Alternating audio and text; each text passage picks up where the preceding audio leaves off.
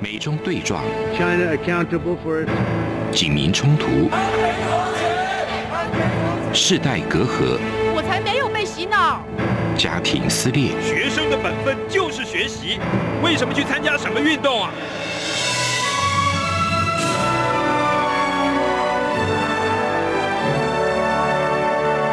我们可以聊一聊吗？可以跟你说说话吗？我们聊聊好吗？我想好好跟你聊天。每周四晚上十点，由张明天跟大家聊聊天。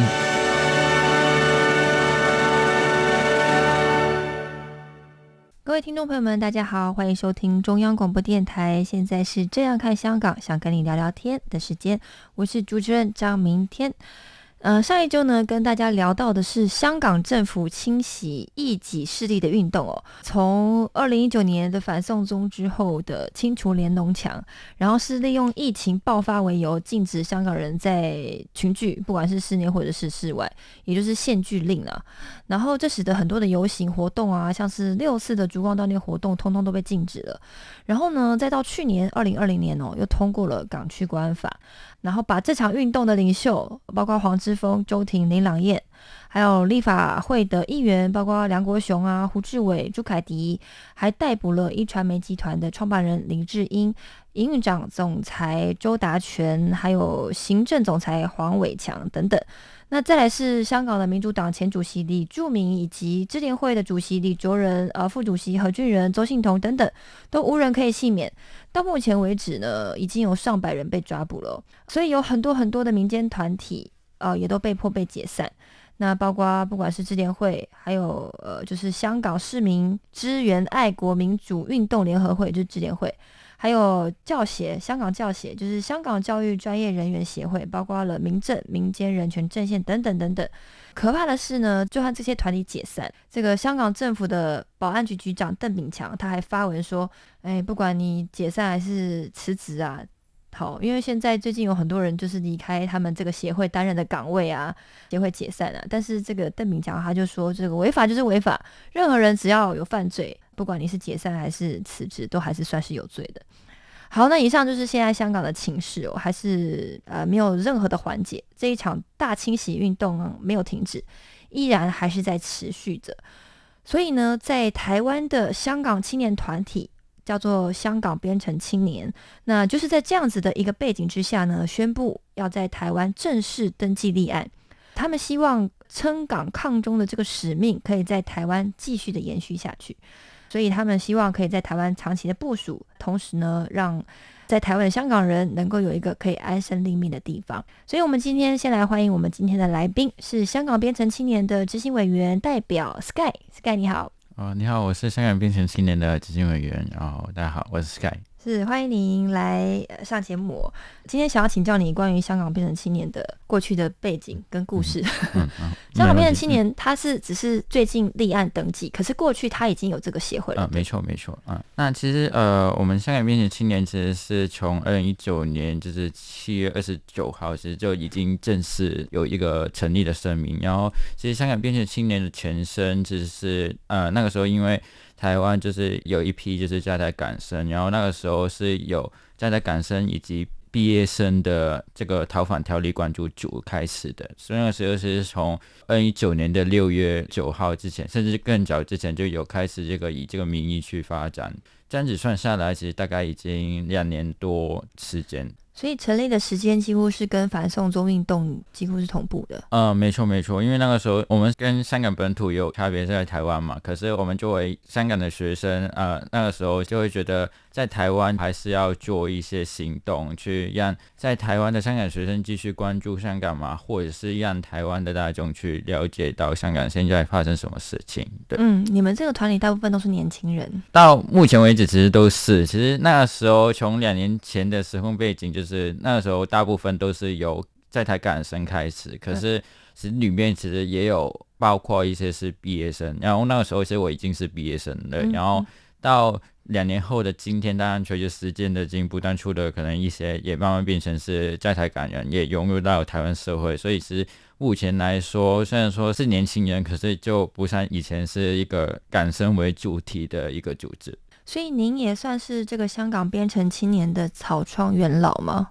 我们当初其实香港明星青年在二零一九年的时候有对外的声明，上面是有十五位的发起人，然后我其实也是其中一位的。当时你们要成立这个单位协会吗？算是一个协会？呃，算是一个组织吧，对，一个组织。对，当时你们的想法是什么？那时候你们是怎么讨论让它成立的？其实我们那个时候最主要因素当然是关注呃逃犯条例嘛，也是大家所知道的送中条例。我们就是想要做一些行动去关注香港的情势。可是其实我个人的时候一直以来呃在台湾其实也算是生活蛮久了，大概已经七八年了，对，然后也经历过之前一四年的雨伞。革命，然后也是在台湾有做相关的行动，可是那时候有想就是哦，因为一些某一件事情，然后号召了一群就是关心香港的情势的在台港人好了，然后可是在事情过后之后，大家都好像散了，可是就没有把努力继续下去，所以那个时候就想，然后。我们就是虽然说关注事件还是必须要的，可是在未来发展来说，因为我们也是在台港，所以就长远来说也必须要有一个组织，所以那个时候想法就是这样子。是你的意思是说，在二零一四年的时候，你们有一个小小的组织，可是后来这个活动过去就散了，所以在二零一九年的活动又开始发展的时候，你们就决定应该要有个这个组织这样子。应该说，二零一四年那个时候，虽然说是各地也是。类似像二零一九年的各个关注组，可是就是从各地而来的感生，可是后来就是那一种就是没有持续下去。虽然说有联系，可是就没有一个组织名义工作就是下去的。可是二零一九年刚好就是因为毕竟大家都是关心香港的人嘛，然后所以就是在二零一九年又再重遇了。然后那这样子是我们经历过二零一四年那个情势，那这次就是觉得虽然说哦。就是这样子，可是还是要持续，就是可能以在台港人的利益为出发，就是长久运作下去，就充裕。那你们今天就是选择在台湾立案登记，跟你们原本没有立案登记的这样差别是什么？以一般的台湾的民间团体来说，也不一定要真的是要立案登记才可以进行就是工作。可是其实我们当初在想考虑到我要立案的时候，其实是。因为就是看到中国就是一直就是想要让香港的所有的民间的团体的力量都解散嘛，要打压所有的民间团体的行动，所以我们在想就是也算是某一种就是抗议的行为吧，就是立案是其中一个抗议的行为，也算是表达我们想要长久在台湾工作，就是组织工作，所以就想嗯。立案也是一个蛮好的方法，一样就是因为也经过可能台湾内政部那边的认可，也是作为一个合法的团体去行动。对，立案就是当初这个目的，就是把你们想要做的事情是更正式的。对，没错，没错。那所以，对于你们组织的内部有立案跟没有立案，你们的真正对这件事情的重视有有影响吗？哦，其实我觉得在我们观念上面，虽然说我们编青一直以来都是透过集体决策制，现在这个其实有点像是在二零一九年大家所听到的那个，在感动话里面就是财生财老，就是共同进退的那个，就是集体决策的那个方式。经过就是因为我们一直来编行到今天可以成立或者是运作了这么久，其实也是因为有很多台湾民间社会或者是就是 NGO 帮忙底下才会就是成立，所以我们也明白到就是这个事情其实并不只是在台感人的事情，所以其实也是觉得如何跟台湾朋友之间的沟通或者是合作，找出一个可能，因为毕竟虽然说文化背景会不一样，可是就是意见之间总会有不一样的看法，所以我们那个时候就想啊，那如何？找出一个更好的协调的管道，所以就后来经过立案之后，我们也有架构上面的重组。现在最主要决策的就是执行委员会。过去你们是共进退，听起来也很民主，大家一起决策也是民主的程序。可是现在是有一个执行委员会来做决策，比较核心的人物做决策。那剩下人是来做协助的这个角色，应该是说，其实是呃，也是共同进去的方式。可是因为其实执行委员其实都是由就是成员选出来的，所以就是有经过这个程序是选出来的代表的感觉吧，就有点像是台湾的民意代表的感觉。哦，了解。那您是不是可以谈一谈过去就是香港编程青年都在台湾做些什么？就是呃，你们是二零一九年已经有这个组织比较正式的。但是现在是正式登记，但是你们过去在台湾都在忙些什么？我们从二零一九年开始，那个时候其实一开始是一个比较草创的组织嘛，因为一开始甚至是没什么人呢，或者是没什么资源，所以那个时候发布很多记者会，因为之前有跑新闻，就跑你们的记者会。呃，很大部分当然是靠就是台湾的朋友帮忙啦。可是其实我们在自己在做的时候，其实比较像是做一些简单的行为。其实一开始就是，譬如说在香港办事处外面，就是进行一些罢课啊，或者是静坐的行为去看。台湾吗？对对对对对。呃，在那边抗议以外呢，其实我们也平常也会做一些各种行动。之前我们有在公馆，就是丽沙岛那边有一个连农场，然后算是台湾唯一一个呃，真的是经过申请的合法的连农场，然后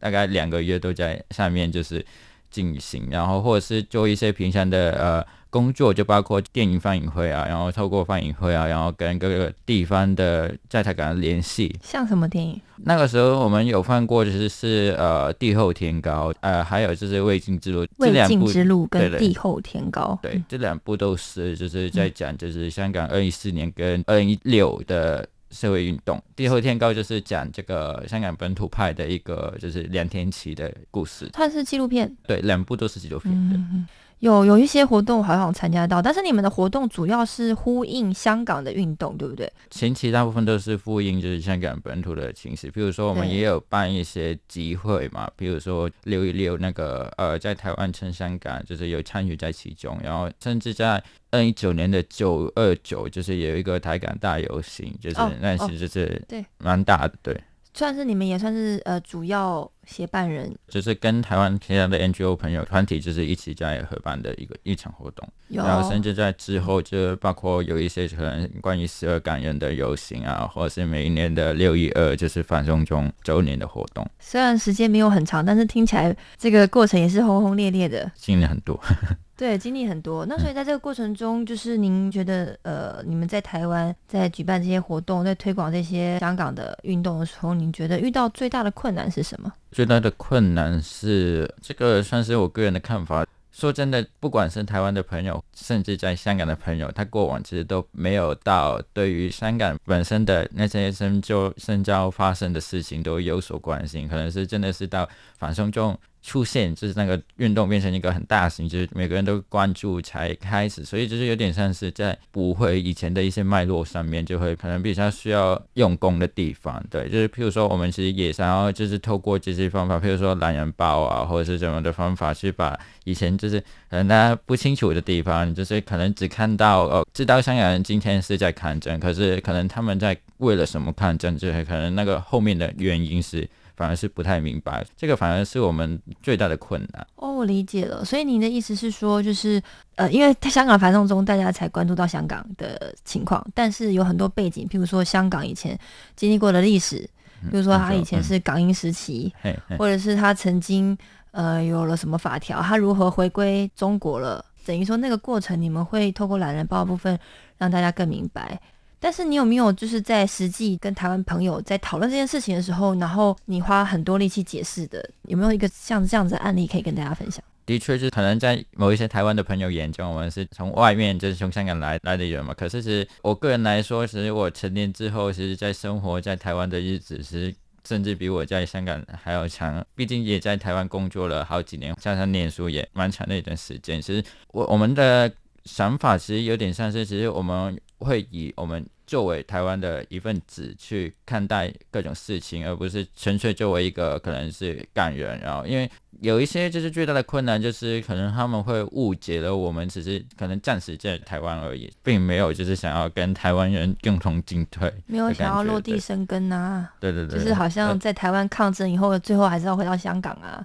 对，所以我觉得这个误解也是想要尝试，就是从这个我们立案之后，也是一个证明，就是我们想。想哦，长久就是真的是在台湾的感觉吧。可是你们怎么证明？当然是透过实际的行动，嗯，那用生命、用年龄、用青春，这个就是必须要，因为其实我们接下来时也会就是透过，就譬如说，但主体就是先要连接到就是各地的在台感员嘛，因为其实过往就是也是。必须要信仰感恩团结，才可以让台湾的朋友也知道，我们作为一个台港人，其实并没有就是想要只顾我们自己，对，其实也会关心在台湾，甚至是我们今天其实也是想要在台湾讲，就是看重这个事情，也是从台湾的角度去看，因为其实我们就是可能会遇到哦，很多以前在香港就听到从中国来的渗透嘛，可是其实我们香港其实已经经历过一次，那我们作为一个过来人，怎么可以跟台湾的朋友去讲这件事情？也是我们未来想要做的事情。好，我们下一半段时间再听 Sky 详细分享一下他到底怎么样说服台湾人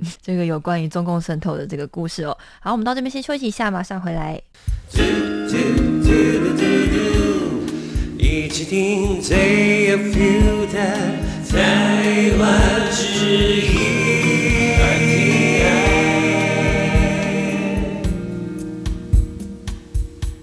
欢迎回来，这样看香港，想跟你聊聊天的节目现场，继续来请教香港编程青年的执行委员代表 Sky。呃，刚刚跟 Sky 聊到，就是说你们曾经在香港经历过中共对香港的渗透，然后呢，你们觉得这样的行为也想要让台湾人知道，那你们可以举个例子嘛？可以说说看，你们做了什么样的行为，然后让台湾人了解中共渗透的严重性？目前来说，其实这个是算是我们的未来方向的之一。然后我们其实想要就是透过各种的，譬如说，我们接下来其实，在十月一号举办一个晚会，因为十月一号就是中国的国庆嘛。然后我们当时候就想，嗯，那他的国庆，那我们当然要振兴一下嘛。对，就是用一些就是晚会的方式。然后其实那个时候就会邀请，其实各个就是受过真的是受过中国迫害的，来自中国迫害地区的一些团体，然后来参与，然后在晚会上面去。讲一下，就是过往就是香港怎么经历过中国的渗透啊，就是不管是在商业的上面呢，或者是就从商业的上面对商业的行为啊，或者是民间的人的来源嘛，因为他们那个时候就会有呃一千多名的中国人就是来到香港，从基层就是开始，就是未来他们也马上来的之后就又有投票的权利，所以就是变成就是基层的开始就渗透，然后我们就是想要透过这些方式去跟大家就是说明，就是中国是如何去渗透到。就是香港，然后用香港的一个例子，对的，就跟台湾的朋友去说明。然后我们除了这些就是晚会啊，或者是呃未来可能构想会不会有一些意志上面的游行啊之外，其实我们未来的一个主要的方向，其实会想要做就是去校园里面跟各个可能是关心香港议题的，可能是呃。台湾朋友，或者是甚至在台港生联系，然后透过一些可能未来构想的一些工作坊里面，然后透过工作坊对谈，然后透过一些活动，然后去让他们知道目前香港香港人，甚至香港人在台湾的可能是身份认同啊，或者是就是其他各个部分，或者是甚至就是中国因素的影响底下对台湾有什么影响，然后想要也透过这些活动去让他们知道。假设真的是疫情的影响，我们也会呼吁，就是在各地就是小型，因为就算是三级警戒底下，还是可以有一些小型的活动嘛。然后就是呼吁大家，也是必须要在那一天做出一些抗议的行为。对，是，但是呃，如果有兴趣的听众朋友们，他们可以透过什么样的平台可以知道这些活动的资讯呢？呃，未来我们会在就是我们香港编程青年的呃 Facebook 的粉丝专业，就是发布我们的未来行动的。就是相关信息，所以请大家注意一下，多多关注。那继续请教 Sky 哦，就是说今年七月的时候，我有注意到一个新闻，是你们的脸书就是宣布要停止运作，原因是说呃，你们之前的秘书长 Justin 他说，因为就是生涯规划以及自身的安危，所以他决定离开边青。呃，可以说一下这个当时的情况吗？这个当时的情况其实就有点像是呃，因为毕竟现在就是跟二零一九年的时空背景不一样了。因为二零一九年可能大家那个时候香港还没有现在这个关乎到整个 宇宙的那个国王法，因为我们大部分都没有就是在香港参与到政治或者是社运的一些经验，也跟大部分的在台港人一样，就是经过国安法的时候，就是大家的疑虑会越来越多，会不会愿意用自己的名字啊，或者是用真实的面貌去露面，都是一个必须要考量的东西，因为毕竟可能每个人的考虑会不一样，可能有一些家人还在香港嘛，或者是甚至有一些是在中国里面也不说不定。对，毕竟国安法底下是一个摸不到它的红线在哪里，然后的一个。不知道应该是不说是法规了，可是就是在这个情况底下，其实跟一般的在台感底下，其实心态都会有一些变化，没错。所以是呃，我们边青时呃有经过讨论的，就是其实虽然说这个国安法是就是情势底下蛮严严峻的，可是不应该这样子就被被吓怕，就是不去做不正确的事情嘛，就是不去做正确的事情嘛。所以其实我们就觉得，虽然说是后国安法时。期，可是我们香港编写青年其实还是会会站得更前吧，就是因为其实这个跟二零一九年的反中动运动的概念差不多，就是当呃某一些呃位置就是缺少了一个角色的时候，那其他就是有人去补位嘛。那今天就有点像是编青，就是补上这个位置，对。是，所以他已经推出香港编青。呃，没错没错，对。真的是因为担心有点安全问题，因为国安法的关系。觉得这个其实呃也是情有可原的一个原因，因为其实冰清其实过往也受到一些中国的官媒就是有报一些报道，就是说我们的组织怎么样怎么样怎么样，所以是他说你们怎么样？呃，可能二零一九年有办过那个游行嘛，然后他们就说哦，我们是什么呃。痴心妄想吗？还是怎么样？就是他们那一种一一贯以来的词汇，就是，可是呃，也是被中国媒体盯上了这样啊。对，风险一定会有的。嗯嗯嗯嗯。到目前为止，你们在台湾的活动有受到骚扰或者是受到任何危险的情况吗？在我们之前的其中一个呃边青的一个成员，其实有被这个呃亲中的就是爱国同心会，就是有到过那一间学校闹场，就是在外面对。在台港人虽然说在台湾这个民主自由的国家里面，就是在进行这些活动，其实还是会有一定的风险存在，所以其实我觉得那个顾虑是也是情有可原的。那您自己的情况是什么？因为呃，你来台湾很久，也有很多香港人也在这个边境里面的团体里面，但是他们不会担心自己的安危吗？担心安危一定会有，可是正如我们前面所说的，虽然说是有疑虑，可是如果我们担心。而不去做的话，就刚好就是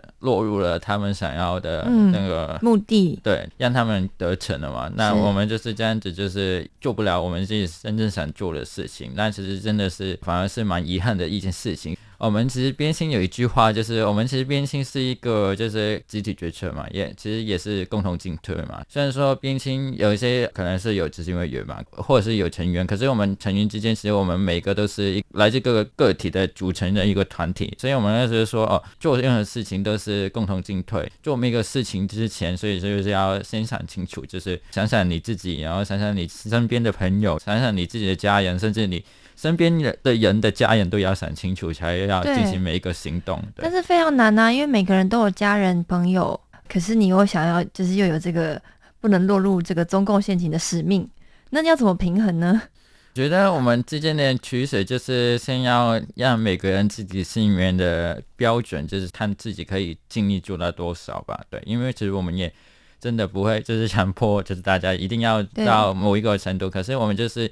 大家评估过自己风险之后，你觉得 OK 就可以去做。然后，譬如说有一些我们也会有分，就是幕前或者是幕后的。然后，如果过往其实也不是算是幕前的角色，可是因为刚好哦，大家觉得呃呃有风险底下就是不愿意就是出面那么多，所以就我个人考虑过后就是觉得哦哦，我可以承担这个风险，就是承担这个角色。了解每个人的条件是不一样的，但是大家讨论过后，您的风险可能比较低一点，所以就现在就转成目前的角色比较多一点。嗯，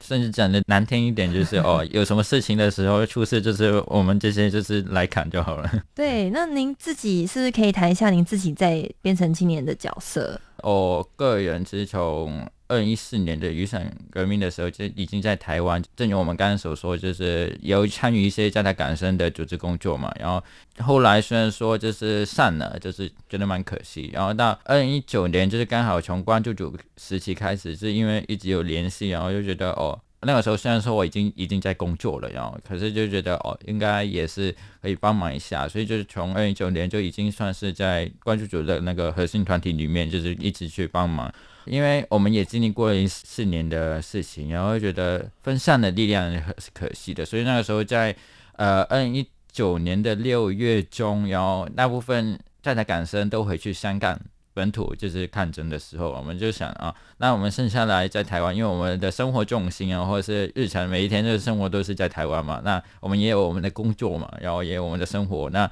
不能像就是港生本来他们就可以放暑假就回去香港嘛，那所以那个时候就我们就讨论那。我们剩下来的这一些人，就是是不是可以考虑一下，就是我们长久以来的组织的方向？那个时候就想哦，就成立一个，就是为了在台港人的权益的相关的倡议的组织吧。然后就是说，从关注组改成是变成青年。我的角色的部分的话，其实我。算是就是前面有提到，是一直以来都是算是比较幕后的事情，比如说在呃前前面就是前期的可能记录啊，或者是拍摄，或者是呃新闻稿啊，或者是设计啊，或者是组织工作是都比较算是幕后的角色。然后让发言的话，就是想要让其他可以就是想要发言的，就是也比较擅长去发言的去这样子分工。现在到目前为止，是现在这个状态底下，因为国安法只是这个影响真的蛮大。呃，每个人的承担风险不一样的情况底下，就是后来就觉得哦，我愿意承担这个风险，所以就比较多。目前就是算是现在算是忌讳吧，然后就是慢慢接触比较多前面的工作。对，听起来就是呃，您自己在台湾除了工作以外，你还有就是这个编程青年里面的角色。他除了目前的风险要承担以外，你还有很多实务上必须要执行的地方。那你要如何平衡好？就是你的工作、你的时间，你们会花很多时间在这上面吗？说真的，蛮花时间的。可是。就牺牲一点